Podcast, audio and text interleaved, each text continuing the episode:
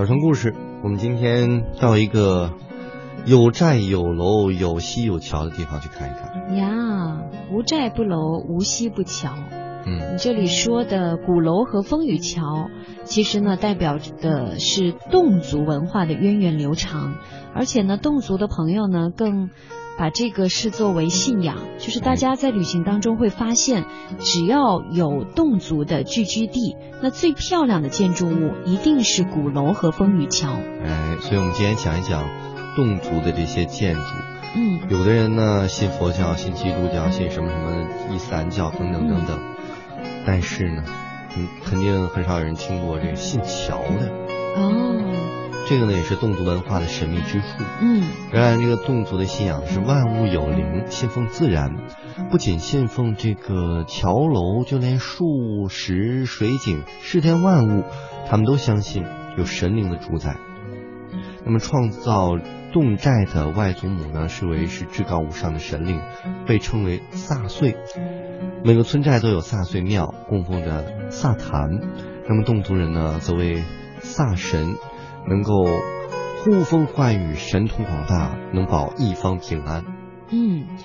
那在侗族文化当中呢，刚才提到的鼓楼是代表太阳，是侗族人心中至高无上的建筑，所以呢，呃，大家去看会发现，这个鼓楼呢一定是建在村寨的中心，那其他的房屋都会围绕着鼓楼星罗密布的扩散而建。鼓楼呢，除了是侗族人在精神信仰这个上面的支柱以外呢，还是开重大会议或者是村内发生重大事情的时候召集村民的地方。每个鼓楼的高处都有一张牛皮大鼓，在古时候呢，只要是鼓声一响，全村人就迅速到鼓呃迅速的到鼓楼去集合。这个顺利的顺，我以为是很顺利的、很速度的到鼓楼去集合，应该也有这个意思了。嗯，那现在呢，可能是建个微信群，对不对？一吆喝。那平时呢，村民们会到鼓楼广场唱歌，然后排排侗族舞，再吹吹芦笙，演侗戏。那茶余饭后的聊天呐、讲故事呀，玩的也不亦乐乎。所以说呢，这个鼓楼是侗族人民很重要的一个休闲娱乐场所。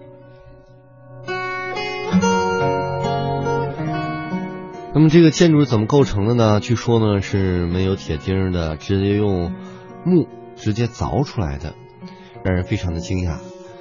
呃，然后呢就是不用一根铁钉，这个安不安全呢？